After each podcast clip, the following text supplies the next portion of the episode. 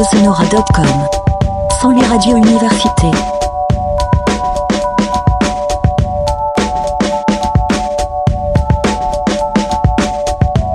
Lise Tronica à la radio de l'Université de Saint-Louis. Bienvenidas, bienvenidas, bienvenides a Orbe Sonora Radio en su tercera temporada. Este es un capítulo más. Mi nombre es Leocano. Les estaré acompañando en esta emisión transmedia. Hoy en cabina de Orbe Sonora, Gaba Rivera. Suivez-nous sur Twitter. Orbe Sonora. Oleo Cano. Estamos transmitiendo por Radio Universidad en San Luis Potosí, en la ciudad de San Luis Potosí en el 88.5 en frecuencia modulada, Radio Universidad San Luis en Matehuala en 91.9. El audio en línea está transmitiéndose por radio y televisión.uaslp.mx y por orbesonora.com. Instagram Orbe Sonora.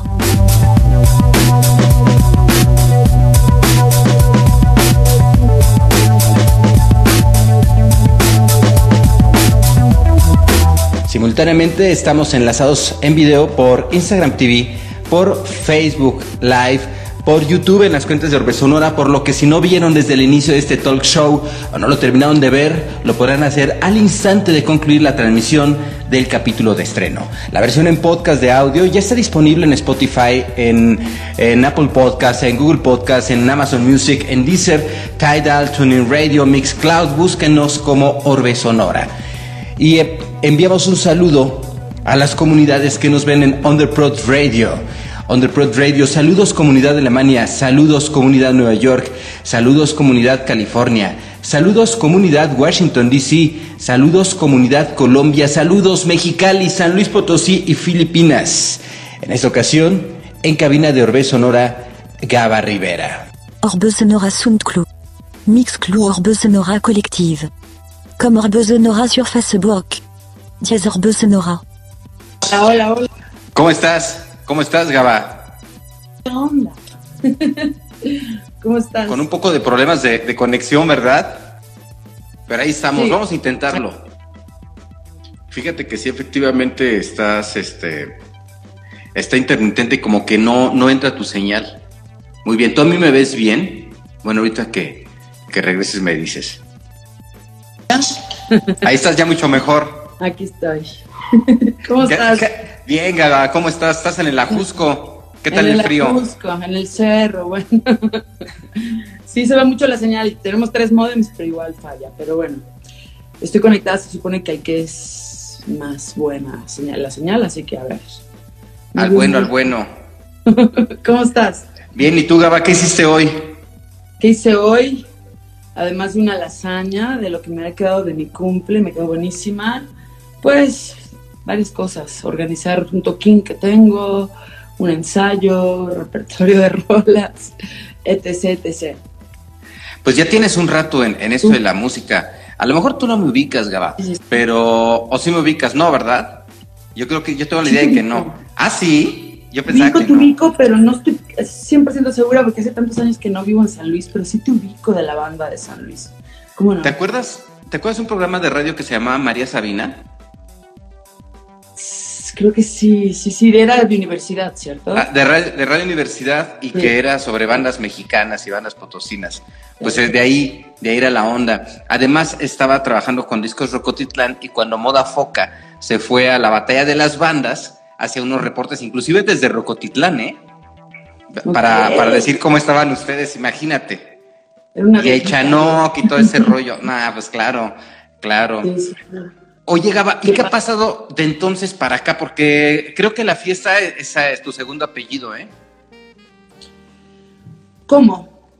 Sí, sí, sí, de que te he conocido en la fiesta y que la fiesta Ajá. sigue, o sea, no, no, no paras la música, el espectáculo. Sigo, sigo, sigo adelante. y La verdad que, pues, he estado parando por ciertas temporadas. No he sido constante, debo de decirlo. Eh, tuve un, como, saqué el disco y como que frené un buen rato. De, me tardé un rato en sacar el disco porque estuve en proyectos de muchas otras personas y, y pues dedicándome a la música, haciendo coros con famosos y demás y como que postergué mucho lo mío. Pero bueno, finalmente lo hice y luego lo saqué y me tomé como otro, otra buena pausa, así que no es, no es la prisa lo mío. No, Pero pues bueno, estoy... Pero todo sigo su tiempo. avanzando. Sí, todo ese tiempo y la verdad que yo lo disfruto. Mi búsqueda nunca fue firmar un pacto con el diablo ni, ni nada por el estilo. Mi, mi búsqueda siempre ha sido como que disfrutarlo, crecer como músico de la manera de lo que yo voy pudiendo. No me interesa competir si soy la mejor o la más lista o la más culta. Me vale, hombre, ya yo estoy muy bien con lo que hago. Y sí me interesa crecer personalmente. Mi, mi única competencia es yo, mi única mi único tropiezo soy yo, mi único impedimento de hacer las cosas soy yo y finalmente pues es para lo único que, que hago las cosas, es para estar, para estar bien, ¿no? Para, para, pues, a completar los sueños, digamos, que es este, cantar mejor, hacer proyectos con gente que respeto y admiro y hacer discos que me encanten y bueno, espero que sí me encante mucho más. Claro, oye Gaby, ¿tú por qué te, te empiezas a meter a, la música? ¿Qué, ¿Qué, ocurrió en tu casa o de dónde viene este rollo de, de te apego por la música? Porque empezaste pues, chiquitita desde muy chica, la verdad es que en mi casa no se dedicaba a la música realmente. Mi mamá siempre cantaba desde que yo era muy chiquita, yo supongo que de ahí nace el amor. Mi papá también siempre escuchaba música. Siempre hubo música en mi casa y siempre hubo amor a la música, pero nunca nadie se dedicó a la música. Pero mi hermana tenía una banda cuando estábamos muy charitas, este, porque tenía un novio que tocaba los teclados y la jaló a cantar, y de ahí como que me jaló ella. Y me encantó, fue como que en un ensayo que empecé a cantar y, y de ahí que no lo suelto, fue como a los que, como a los 14 años, muy chavita. Y de ahí, bueno, empecé nada más como a ensayar con amigos en cocheras y no toqué como hasta los 15 y luego ya eh, tuvimos una banda de covers por ahí en una feria y luego me invitaron a Moda Foca, que bueno, no se llamaba así, pero le puse yo. ah, sí. Nos, nos fue muy padre con esa banda, porque somos como no sé, como un par de años, donde tocamos en varios lados en San Luis. Fue muy divertido, la verdad. Y bueno, de ahí ya me vine al DF y bueno, ahí sigo. Un poquito de todo. ¿Y qué ha pasado? Yo recuerdo que una vez te, te reencontré aquí en San Luis Potosí porque estabas haciendo coros con Moenia. ¿Qué, ¿Qué, ha pasado en todo este inter? ¿Cómo, ¿Cómo te ha ido? Porque estás ahorita hasta haciendo cine. A ver, venos platicar un poquito de, de qué es lo que ha ocurrido. Bueno, todavía no estoy haciendo cine, pero sí me gustaría hacer cine. Eh, pues nada, estudié actuación también allá en San Luis, estuve en teatro, además de estar con Moda Foca, yo hacía teatro. Y estuve en la compañía estatal cuando vivía allá, mucha vida también. Eso lo dejé porque acá en México pues no podía sobrevivir y dedicarme al teatro, tenía que pues hacer lo que se podía, que era cantar en lugares y de repente me invitaron a hacer coros con Moenia, de repente también con La Guzmán. Y pues estuve de huesera un buen rato, lo cual te acostumbras como que al varo fácil y te dedicas poco a tus proyectos. Esa es la verdad y les pasa mucho a muchos músicos buenísimos que pues te acostumbras a que como em, pues te contratan para dejas algo en segundo término. Creo que ya pasa menos, pero sigue pasando mucho y, y algunos se dan cuenta a tiempo y lo hacen, hacen sus proyectos, pero sí, siempre es como, pues es fácil que te dan el llamado y vas y te presentas y ya te pagan y no tienes que organizar nada, ¿no? es todo un sacrificio de vida tener un proyecto y sacarlo adelante, es muy, muy pesado. Pero bueno, hay que disfrutarlo, si no, no tiene ningún caso, la. Oye, ¿qué satisfacciones te, han dejado estar, eh, pues así como de huesera, como tú lo dices? Porque también son experiencias, ¿no? También son, son momentos y cosas aprendidas, ¿no? Claro, claro. ¿Qué experiencias? Pues que no se puede confiar en todo el mundo. Qué experiencias, que el tiempo pasa rapidísimo. Ah, muchos viajes que disfruté mucho, muchos buenos amigos también. pues toda esa experiencia, todo lo que uno vive suma. Cine no ha hecho, la verdad que retomé la actuación apenas hace como cuatro años. Eh, pues digamos que tuve la oportunidad pero no quise como que empezar a hacer casting inmediatamente, más bien como que me metí a hacer talleres de actuación para cine, porque yo venía de, hacer teatro y tenía muchos años de no hacerlo. Y bueno, de ahí me topé con un guion, me encantó el guion y ya estuve estudiando, he estado estudiando con diferentes maestros este, talleres de guion y me soltó como para escribir, así que me encantó el guion Ahora me interesa un poco también la dirección, pero no crean que soy una igualada y que ya me creo todo eso, no para nada. Quiero aprender y quiero saber, nadie dijo que voy a hacer. Me gustaría actuar en cine, lo demás es cosas que me suman también, como saberlas. Y si en algún momento tengo la oportunidad de poder hacer un guion mío, claro, lo voy a hacer, pero cuando tenga la experiencia y el conocimiento para hacerlo, obviamente. ¿Qué es lo que estás haciendo en la, en la ¿cómo se llama la escuela de, Escuela práctica de cine. Eso. Ok, bueno, tenemos una, bueno, mi esposo y yo rentamos una bodega donde él hace sus prácticas para Stones y empezamos a hacer talleres para, para este, actores de acción. Y de ahí nos nació la onda de, de hacer talleres de otras cosas y de ahí nació la escuela, como para ocupar tiempos libres de lo que está usando la bodega. Ahora esa bodega es un foro que sí, bueno, que ya, ya está empezándose a usar como foro. Y bueno, por la pandemia tuvimos que pararlo de la escuela. Yo no quisiera parar en sí, o sea, a lo mejor sí lo seguimos con este. Más adelante lo iba a hacer como por vía web, pero no, no lo puedo hacer. No todos los talleres se pueden hacer, los de guion sí, pero los de, de asistencia de dirección y de foto, muchos que no. Entonces, pues también estoy esperando que se pueda. Pero como ya está funcionando como foro, no estoy segura de que ahora va a haber tiempo para que sea escuela, pero bueno, intentaré que se pueda seguir con la escuela, la verdad. ¿Y de, y de colectivo La Cebra? Colectivo Cebra, que es tu proyecto, ¿no? El colectivo Cebra es mi proyecto, ya tengo varios años con él. La idea es grabar otro disco. Espero eh, empezar a grabar eh, empezando el siguiente año estoy en búsqueda de material y desde componiéndolo hasta buscándolo, porque también toco rolas de amigos, tengo varias rolitas. No sé si voy a hacer un disco igual de 10 rolas como el que ya hice, voy a hacer uno de como de 5 rolitas. Oye, oye, oye Gaby, ¿qué, ¿qué, experiencia nos puedes platicar o qué anécdota nos puedes platicar de cuando empiezas a andar de, de huesera y, y, y, de alguna forma también como recomendaciones, ¿no? A, a las personas que están iniciando en esto porque alguien que te puede escuchar ahorita y que puede escuchar los nombres de, de los músicos eh, con quienes has participado puede decir, wow, qué increíble, yo quiero eso, ¿no? Como que es un rollo muy interesante también. Pero también tú dices, bueno, o sea, está chido por una parte porque tienes experiencias y todo eso, pero también si, como en tu caso, que quieres desarrollar tu, eh, en tu proyecto personal, pues se va parando, ¿no? Pero, pero, ¿qué le puedes decir a la gente que se está iniciando en esto que pues que digo, eh, has estado eh, eh, con unas oportunidades y con unos proyectos muy interesantes y con artistas importantes y artistas muy buenos también.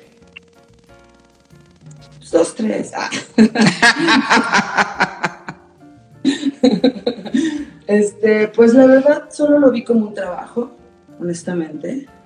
Ninguno de los proyectos donde participé como corista lo hacía como por amor o como porque me encantaba el proyecto, para nada lo hacía completamente porque tenía que pagar la renta y tenía que comer. Y no me dejaba ningún tipo de satisfacción como músico, solamente los viajes.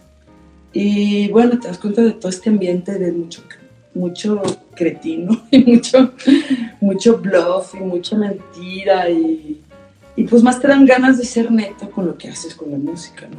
Hacer lo que te gusta y ya. No y es que tú siempre, siempre has sido una mujer muy auténtica. ¿Perdón? Que tú siempre has sido una mujer muy auténtica. Pues por lo menos este, me da flojera como que tratarme de parecer siempre como que al resto. Tú, tarde o temprano todo el mundo se parece a alguien, digo, ni modo que no, pero no me gusta como que seguir, ser así como que parte de la manada o hacer lo que todo el mundo hace. Siempre como que me ha gustado uh, elegir lo que yo quiero y no hacerlo porque lo hagan las demás personas. Simplemente, no, no, no buscar ser auténtica por el hecho de que quiero ser auténtica, sino no, simplemente buscar lo que yo quiero hacer, no por el hecho de que lo hagan los demás. Pero sí. Claro. Que...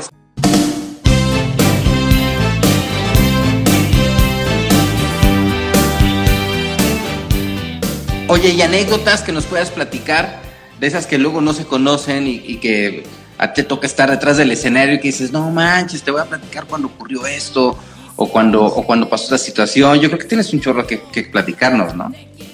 Uf, no, no, me acuerdo ahorita, la verdad. ¿Cómo crees? ¿Cómo crees, Gaby? No sé, no, no, no, no, quise platicar cosas que de repente no están bien decirlas, ¿no? De, ay, el show. No, pero hay cosas secretas, hay cosas secretas, ¿no? que por ética igual no, pero hay otras que sí se pueden platicar. No, bueno, no me acuerdo, así algo comprometedor, ¿no? Bueno, solo que arriesgaba mi vida en el show de la mamá que me iba a caer un tubo de acero. ¿Cómo estuvo eso? De, estate a las vivas porque va a caer el tubo de acero encima cuando tú estás haciendo el baile ahí, haciéndote pasar por la última. Pero no quiero que me vayan a demandar porque ando diciendo cosas raras. No, es lo único, nada más que, que eso era, era chistoso. Yo ahora no creo que pase. Que pongo, bueno, quién sabe. Pero que pongan en riesgo así como que la vida de una corista o de una bailarina para que el show salga padre. Pero bueno, no fuera de eso, no tengo ninguna anécdota. Oye, oye, por ejemplo, eso, eso tiene que ver, por ejemplo, con el empresario eh, que, contrata que no cuide esas condiciones o, qué es lo que ocurre ahí. Porque digo, no está chido al final que, se ponga en riesgo, ¿no? Pues no, tiene que ver, supongo, por ahorrar dinero siempre, ¿no? Siempre en lugar de tener tres monitos haciendo una chamba, tienen a uno y les cuidan muchas partes. Y, como siempre. Pero digo, ninguna queja, no estuvo mucho tiempo tampoco, fueron algunos viajes padres y todo, digo, no.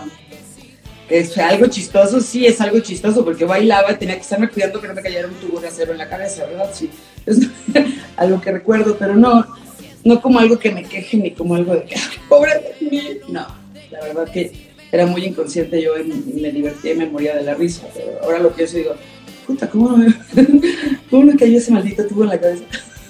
Imagínate, no, estaríamos aquí platicando, o no de esta manera, Gaby. Me hubiera quedado tirada esa. sí, hubiera estado bien denso. Oye, oye Gaby, eh, te, te, pregunté hace rato, si por ejemplo hay, chicas o hay chicos que, les late el, tema del escenario, de la cantada, ¿tú qué les recomendarías? Tú como alguien que ya ha llevado esta trayectoria y, que le ha tocado estar esta parte eh, eh, por, el lado de, las contrataciones, que, en tu caso dices, pues yo tenía que pagar mi renta y era mi día a día, hasta la otra parte, el lado auténtico, ¿no? El, lado de tu proyecto personal. No que el otro no sea auténtico, pero sí esto que va más hacia lo que tú buscas, ¿no? Pues yo creo que si tienen la oportunidad de prepararse desde jóvenes, eso es lo mejor, ¿no? Poderse concentrar y prepararse lo más posible. Eh, y ojalá que fuera desde chicos, que tus papás te vean aptitudes y que te metan a estudiar desde muy chico. Creo que eso sería lo más importante. Como músico estar preparado, estudiar y estudiar y estar tocar un instrumento bien. A mí me falta, a mí me falta tocar, por ejemplo, instrumento. He estado tocando más ukulele, guitarra, pero creo que es algo que le faltó mucho a mi formación, a empecé desde muy chica con un instrumento. Nunca es tarde, jamás es tarde. Siempre se puede empezar a cualquier edad y sigo intentando hacer las cosas, pero sí, esa es mi recomendación, que puedan empezar desde muy jóvenes a prepararse, a estudiar, a tocar un instrumento, a meterse a clases de canto si quieren cantar, a meterse a estudiar baile desde lo más temprano posible si quieren ser bailarines. Creo que eso es lo único que pueden hacer eh, para tener armas para la guerra, sobre todo porque pues, cada vez hay más, más gente, más competencia, hay gente con mucho nivel también, pues como, como siempre, entre más competencia, más nivel va a haber, ¿no? Y bueno, supongo que si no tienes la preparación correcta o las tablas correctas, pues no, no estás al nivel de competir, ¿no? Y a, a elegir lo que quieres hacer con tu carrera. ¿no? igual para ser músico de estudio, pues tiene que ser cierto nivel, pero no creo que nadie busque nada más eso. Yo creo que todo el mundo, me imagino, que empieza a dedicarse a, alguna carrera artística, por lo general quiere hacer un proyecto personal. Yo me imagino En el camino, pues te desvían por mil lados y te topas con otras cosas y te vas por mil otros lados, pero creo que principalmente persigues puedes escribir tu propia historia y tus, propios, tus propias cosas, tus propios proyectos. ¿Y qué tan difícil es esto, Gaby? Porque eh, por un lado está la vida más tranquila, más el confort, en donde dices, pues me coloco y empiezo a hacer mis chambas, ¿no? Pero a hacer tu propio rollo, eh, eh, muchas bandas, por ejemplo, de, de, música, cuando empiezan, pues se dedican a otra cosa, ¿no? Y, y, queda como un lado B, la parte de la música, porque pues los ingresos no salen necesariamente de ahí, inclusive grandes bandas importantes, ¿no? O, hasta quizá los que ya están en disqueras y eso pues es otra, es otra cosa, ¿no? Pero qué tan difícil va siendo esto, poder, poder irte escalando, poderte ir eh, llevando tu día a día en tu, pues hasta pues, económicamente, ¿no? Supongo que empieza con eso que te digo, con, con, la preparación, porque si te puedes incluso agarrar un jale en un bar, necesitas poder tocar lo que necesitas tocar, ¿no? Este, pues es también esterquear, ¿no? Porque si de repente crees que no te va a ir bien, que porque a lo mejor estudiando otra carrera, tienes más soporte, la verdad que en cualquier carrera es un riesgo y en cualquier carrera te puede faltar la chamba y en todas vas a tener competencia y supongo que es como ser un poco terco en lo que quieres para dedicarte a la música. Al principio no es fácil, sobre todo si, si los hombres que quieren formar una familia, los hombres y mujeres es lo mismo, finalmente este, crees que, que no va a ser lo suficiente como para poder mantenerte y eso, pues seguramente no vas a poderlo. Como siempre, si, si crees que lo vas a poder hacer, vas a buscar la manera de hacerlo, hay que terquear un poquito. Y, y conocí, no sé, chavas que son actrices que de repente se agarraron una chamba de otra cosa, nada que ver. Y me ha tocado decirles, bueno, la verdad es que actriz o cantante o lo que sea, si tú aceptas otra chamba de otra cosa, si anda despachando en una tienda, estás diciéndole adiós a tu carrera. Acepta cantar aunque sea en el metro. Acepta Ya. cantar en el Sanborns por 100 pesos, aunque sea. Me refiero, no te pagas el respaldo, pero estoy diciendo una- un ejemplo este, este burdo. En lugar de ganar 3 pesos en otro lado, gana 3 pesos cantando, haciendo lo que tengas que hacer, pero siendo terco con lo que quieres, porque finalmente, aunque no paguen muy bien, te estás, te estás- al principio supongo también, no siempre pagan bien al principio, de hecho, de hecho siguen pagando muy mal a los músicos, músicos increíblemente buenos, en los bares siguen pagando horrible, pero muchas veces no es nada más eso, o sea, tú vas adquiriendo nivel cada vez que tocas y te vas este, curtiendo como artista, como lo que quieres llegar a ser, quieres llegar a completarte como. Y solo está ahí, solo está haciéndolo, terqueándolo, Y aguantando, ¿no? Aguantando Aguantando, momentos difíciles de repente. Aguantando mucho, sí, sí, sí. Sí, sí, Oye, sí. Entonces, Ajá. sí. No, dime, dime. una discusión con un amigo de eso, de que el talento, que era el talento, que no el talento, que si no existía. Yo no creo que, que el talento no exista, yo creo que lo que está es mal, está mal entendido. Nos dan muchos dones a cada uno, muchos dones diferentes, no todos tenemos los mismos dones. Pero el talento son muchos dones trabajados con sudor, sangre, mucho tiempo, lágrimas, ¿no? el, el talento es mucho, mucho, mucho tiempo de, de trabajar varios dones. Entonces, talento, para que decir que alguien es talentoso son demasiadas horas, ¿no? No es como que te ilumina el- del, cielo una luz y ya naces con una, con una gracia para No, son muchas horas y mucho tiempo y mucha preparación y de la manera que sea, porque ya sea sentado en un aula o en tu, en tu cuarto estudiando solito, son horas de estudio. Y son horas que le tienes que dedicar. Y, y tocar en vivo es básico y dedicarte a lo que quieres y te quieres. Ya. Ya. Oye, a ti, a ti te tocó, por ejemplo, eh, dices, bueno, eh, cuando tienes tu banda, pues tienes que darla a conocer, ¿no? Entonces a ti te toca, por ejemplo, grabar tus demos en cassettes. Si tienes algún amigo que, o amiga que tuviera un estudio y, y que te, medio te pudiera hacer el paro o poder financiar Claro. un estudio para grabarte, y luego la difusión, ¿no? Que a lo mejor tu demo lo iba a estar pasando de banda en banda, o sea, con tus mismos compas, estarlo pasando, igual si hay la suerte o el conecte para mandarlo a alguna disquera o algo así, pues era como se podía, ¿no? Pero ya existen plataformas digitales. ¿Tú cómo las observas este, este rollo de las plataformas digitales? Porque prácticamente cualquier persona puede hacer la distribución ya de su música, algo que impensable en, ese momento cuando nos estábamos de fiesta, Gaby. Bueno, pues creo que es una oportunidad, ¿no? Creo que es oportunidad para que no tengas que depender con que tu música sea catalogada como vendible o que, sea, o que esté, estén buscando un estilo que pueda hacerlo. Y creo que las plataformas permiten a cualquier estilo poderse desarrollar y a cualquier banda y a cualquier músico que tenga un proyecto, pues la oportunidad de grabarlo y de poderlo subir a las plataformas y de crearte tu propio espacio y tu propio público todo, ¿no? Creo que es una gran oportunidad, creo que finalmente es mejor que, que uno pueda hacer su luchita que te eligen y te digan tú puedes, tú no puedes, tú sí puedes.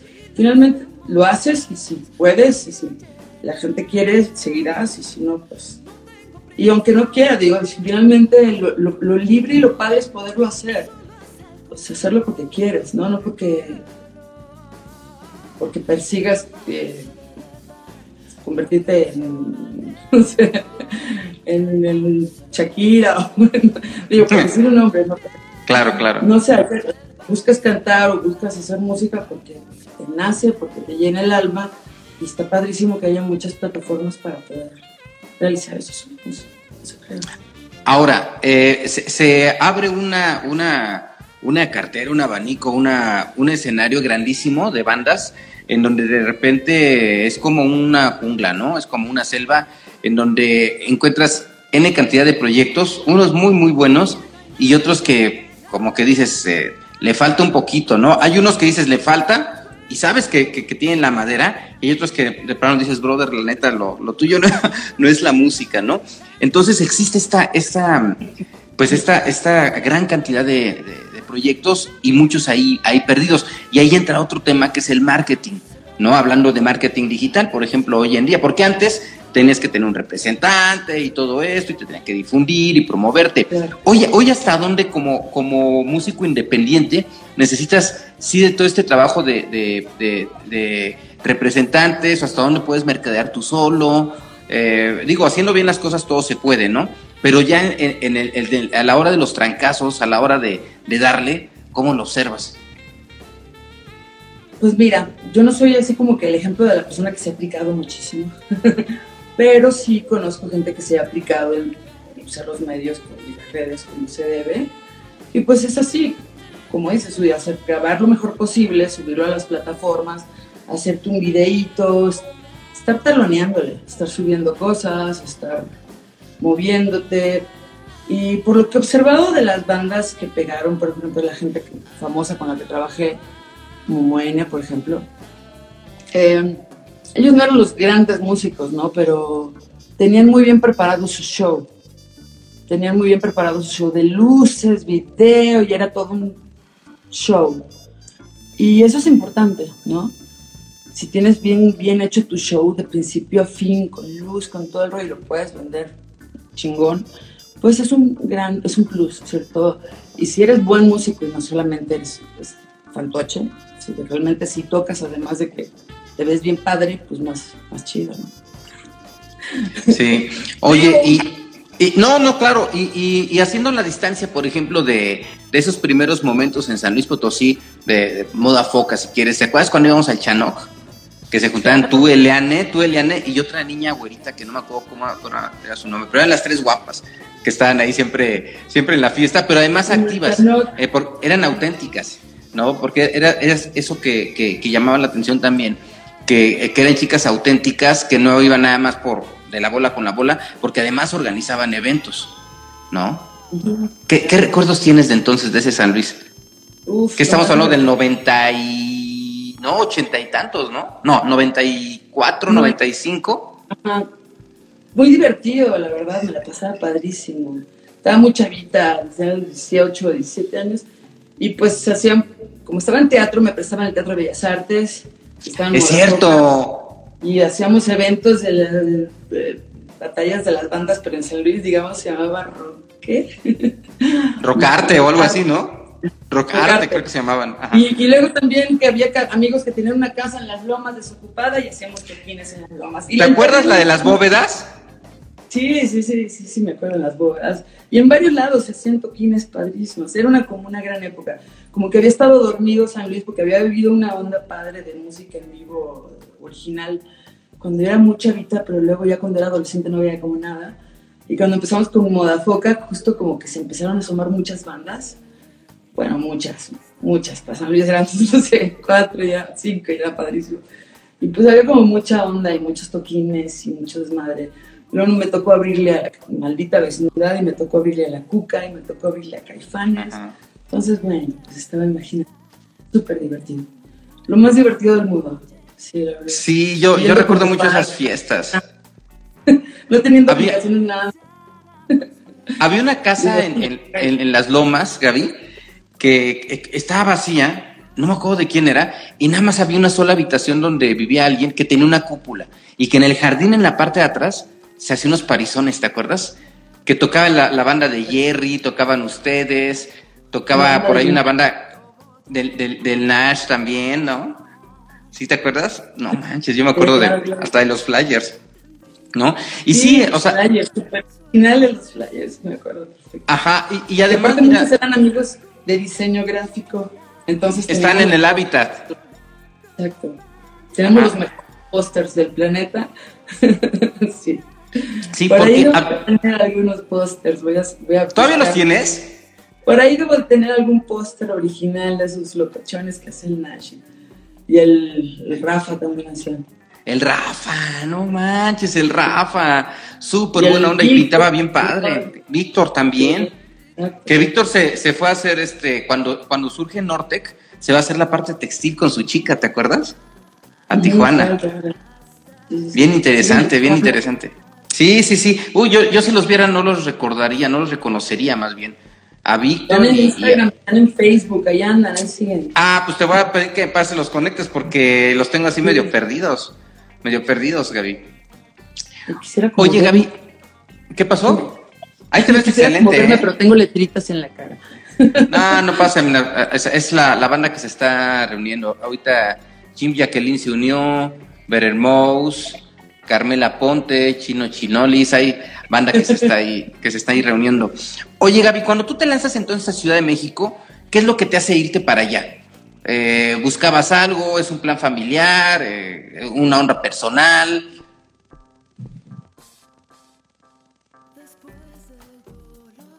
Ya se nos está yendo otra vez la conexión, a ver si, si ahorita se... ah, si desconecta, le, le mandamos otra solicitud. Vamos a aguantar tantito aquí. Que seguramente cuando se ve como que está cargando, es cuando se, se nos va, se nos, se nos va Gaby. Ahorita le mandamos otras solicitudes. No sé ustedes cómo vean, yo la veo como si estuviera pensando él en su imagen. Ya salió. Pero vamos a mandarle una solicitud a Gaba. A ver si está porque se le estaba. No, ya no está Gaby. Se le estaba este, desconectando el, el teléfono. Se le estaba descargando. Pero vamos a esperar un, un momento aquí a que. A ver, se puede volver a conectar, Gaba. Pues yo me acuerdo mucho de ese, de ese momento que era el, el 95 más o menos, que sí había dos, tres bandas eh, eh, que jalaban mucho a estas fiestas y había grupos en San Luis Potosí, recuerdo Olmanan, recuerdo, bueno, estaba Moda Foca, que Moda Foca fue bien importante porque Moda Foca se lanza a Ciudad de México a concursar en la Batalla de las Bandas. La Batalla de las Bandas era una, un concurso que se hacía en un foro que se llamaba Rocotitlán, originalmente eh, de Sergio Arau, de Botellita de Jerez. Después ya, ya entraba la gente de Querigma y, y otras bandas que había ahí. Y entonces ellos hacían convocatorias para bandas que fueran a concursar. Y había pues muchísima banda emergente de, de CDM, de la Ciudad de México, pero también de repente había bandas que eran de, de provincia. Y llamaba mucho la atención cuando llegaba una banda de provincia. Y estás ahí de regreso, Gaba. Estaba platicando aquí de la batalla de las bandas que, que Moda Foca, ahorita re- recordando un poquito ese San Luis del 95, de los 90, de cómo eh, Moda Foca siempre se distinguió por, como que buscar un rollo más allá, ¿no? O sea, no, había bandas padres, locales, ¿no? Pero Moda Foca como que dio ese salto más, Moda Foca como que dijo, vámonos a Ciudad de México y no nada más a cualquier foro, sino nada más ni nada menos que a la batalla de las bandas en donde están todas estas eh, agrupaciones emergentes, cosas excelentes, icónicas que surgieron de ahí, y Moda Foca se colocó muy bien, se colocó muy bien en esos, eh, creo que llegó que a, ¿en, en qué lugar? No, no, no quiero mentir en qué lugar quedaron, eh, a qué lugares se acercaron, pero quedaron entre los 10 finalistas, ¿no? Llegamos a la semifinal de la, de la batalla de las bandas. También estuvimos en la Band Explosion de la Yamaha. Ah, sí, es cierto. año. Sí, sí, sí. Y también llegamos a la semifinal. No pasamos de ello, ¿verdad? Pero bueno. No, pero pues estuvo puros chido. de San Luis. Estuvo bastante padre para nosotros. Fue como, como un sueño estar ahí tocando. Pero- Pero Moda Foca tenía una propuesta bien diferente al resto de las bandas. Eh, eh, se, se escuchaba distinto. Eh, quizá una, alguna banda se podía se- sentir más punk, porque en San Luis es- es, ha habido como que una cultura metalera, ¿no? Entonces había que despegarse de ese rollo metalero, que siempre ha habido ese movimiento, que hoy es emergente ya, el movimiento metalero en, en- en México. los metaleros nos veían fresísimas. Y los que eran más frescos nos veían medio rockeros, sí, éramos como que un sándwich ahí medio. Pues sí tenemos como una, una cosa que de repente era entre funky ciertas cosas y otras cosas, sí nos queríamos ir medio ponqueto.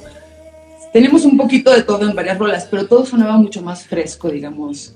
Tenía este hilo conductor medio entre tirándole al pop un poco, entre y que abarcamos desde el grunge. Así es. sí, sí, sí.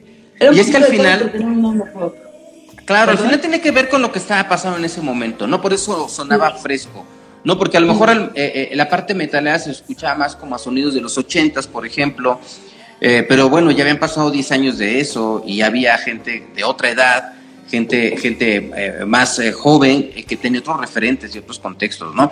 Y es cuando surge todo esto. Pero Moda Foca, el sonido de Moda Foca se caracterizó, pese a las bandas estas emergentes noventeras, pues, que, había, Moda Foca sí se distinguía ¿eh?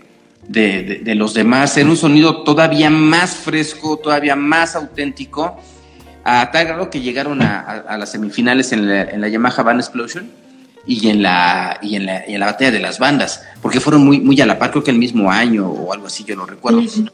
Y te digo porque le da seguimiento. ¿Te acuerdas ese programa que había en FM Globo de Lupillo, de Bromeando como en serio? Ajá, claro. Pero, en serio, entonces ahí, ahí también tenemos enlaces con Lupillo y además Lupillo fan de Moda Foca, ¿no? Y, super brother tuyo también, ¿no? Y siempre, siempre platicamos de Moda Foca y, todo esto. Y a mí me entusiasmaba mucho. Yo tenía que ir a algunas cosas a CDMX, eh, algunos asuntos personales, pero me pasaba, como tenía programa de radio en Radio Universidad, pues me pasaba ahí con las bandas, me pasaban demos y hacía entrevistas inclusive desde, te digo que desde Recotitlán llegué a hacer enlaces telefónicos con Lupillo, ¿no? Que su programa era el viernes, pero por ejemplo ustedes se presentaban un, un sábado, ¿sí? Pero un viernes antes que yo estaba ahí le decía, ¿sabes qué, Lupillo? Pues va a estar este Moda Foca, mañana se presenta en San Luis Potosí y, íbamos viendo lo que ocurría cada semana, es decir, cómo iba Moda Foca, cómo iba Moda Foca, hasta que dijimos, Moda Foca se quedó en, semifinales, pero pues es un, gran logro, la neta son, es una banda potosina bien chida, y bueno, la banda de moda foca, por ejemplo, Tito, sigue haciendo cosas increíbles, pues pasó con Radio Caos y ahorita hasta sigue haciendo cosas increíbles, pues tú no se diga, ¿no? La parte de las voces, los coros, te fuiste desarrollando, eh, también alcanzaste un, buen estatus en el sentido de, lo, de la propuesta, ¿no? De, tus alcances, de, tu... De, ser eh, propositiva en, las vocales. ¿Tú seguiste, seguiste estudiando canto, Gaby, o, o, ahí que, ¿Qué pasó? ¿A la fecha sigues haciéndolo? ¿O, le has pues parado? No, dejé de estudiar porque, bueno, falleció mi maestro hace unos años, pero estuve ah, como 20 años con ese mismo maestro, Gilberto Ábalos. He tenido tres maestros en mi vida y él fue el mejor maestro. Tuve uno en San Luis que la verdad no sentí que me hubiera enseñado mucho. Estaba muy chavita, tampoco me clavé mucho, pero no sentí como que me ayudó mucho. Tuve otro que fue en Vancouver, bastante bueno, pero el que realmente sentí que me enseñó muchísimo y me salvó de no formarme nódulos cuando cantaba casi diario o diario. Y bueno, el maestro Gilberto Ábalos, la verdad, él, él, es maestro, él era maestro de ópera y bueno, primero iba a diario a sus... no, no, fui 20 años seguidos, no mentiría, la verdad que fui, eran tres años, luego dejaba de ir un año y luego iba otros tres años, pero no dejé de ir, o sea, de dejar totalmente durante 20 años de mi vida. 20 años. Ya no, no es que no necesite clases, pero yo sigo vocalizando lo que él me enseñó. Entonces, yo sigo estudiando. No, y, y 20 años, Gaby, es que ya traes esa formación de, del maestro como muy en tu, en, tu tronco, ¿no? Órale. Oye, ¿y ahorita hacia dónde vas? Hacia... ¿Perdón? ¿Hacia, hacia dónde vas? platicaste que, que, que, bueno, estás planeando el segundo disco de Colectivo Zebra. Eh, ¿Qué más proyectos traes por ahí? ¿O, traes este o qué, qué, pues, para dónde vas? Mira, con el foro que estamos haciendo mi esposo y yo, tenemos planeado hacer un programa para, para bandas en vivo con proyectos originales, para, para pues, hacer un, un programita de entrevista con unas tres rolitas. Eh, pues estamos buscando quién conducir, al final a lo mejor me lo voy a aventar yo como conductor. Claro. Lo cual me parece súper divertido porque, pues, finalmente estoy haciendo exactamente lo mismo que hago, finalmente es esta música y es actuación, ¿no? Y me encanta el hecho de poder presentar proyectos de gente súper valiosa que conozco y que no es que no haya lugares para presentarse, no hay tantos lugares para presentarse. Y la tirada es que suene muy chingón. Eh, esa es la búsqueda, estamos tratando de que suene muy, muy bien antes de siquiera eh, poder ¿no? intentarlo. Hay que, hay que, estamos probando todo el sonido y probando todo el equipo para que, pues para que la gente que vaya si quiera ir porque suene muy cabrón. y pues para eso se, se, toma el tiempo. Pero bueno, ese es el plan de lo que quiero hacer próximamente. También, bueno, seguir, quiero seguir haciendo casting, quiero seguir, me gustaría hacer cine actuando, claro. Me gustaría seguir aprendiendo de guion y escribiendo, escribiendo guion, escribiendo canciones que siempre me ha costado mucho, pero que, que cada vez le encuentro más por dónde y, digamos, o más más seguridad dentro de mí como para saber exactamente qué es lo que quiero escribir. Tampoco es como que mm, me le doy demasiado, más bien ya no le doy demasiadas vueltas y ya me estoy atreviendo más bien. Pero bueno, estoy en la búsqueda de todo eso, seguir creciendo, seguir formándome, seguir aprendiendo y seguir buscándole. En eso, esos son mis planes. Oye, ¿en dónde está el foro, eh? ¿En qué, ¿En qué zona se encuentra el foro? Están los estudios Churubusco. ¡Ah, qué padre! los tradicionales y legendarios estudios Churubusco. ¿Dentro de los estudios?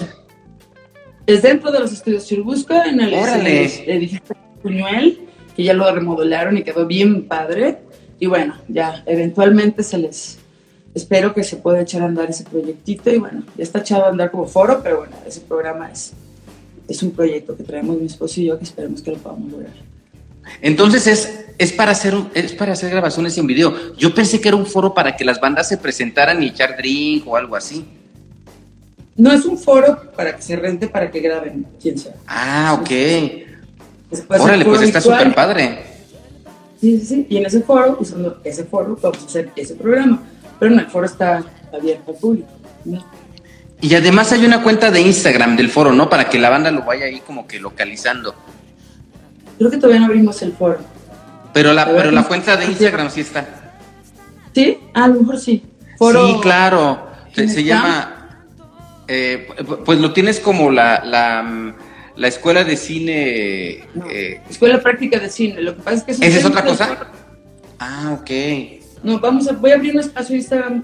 Lo que pasa es que como todavía no está así como abierto al público, estamos ya está un poco abierto, ya, está, ya se puede rentar, pero estamos como en los últimos detalles. Todavía no le he abierto un Instagram, pero sí, finalmente se va a llamar Foro sin, sin Scam.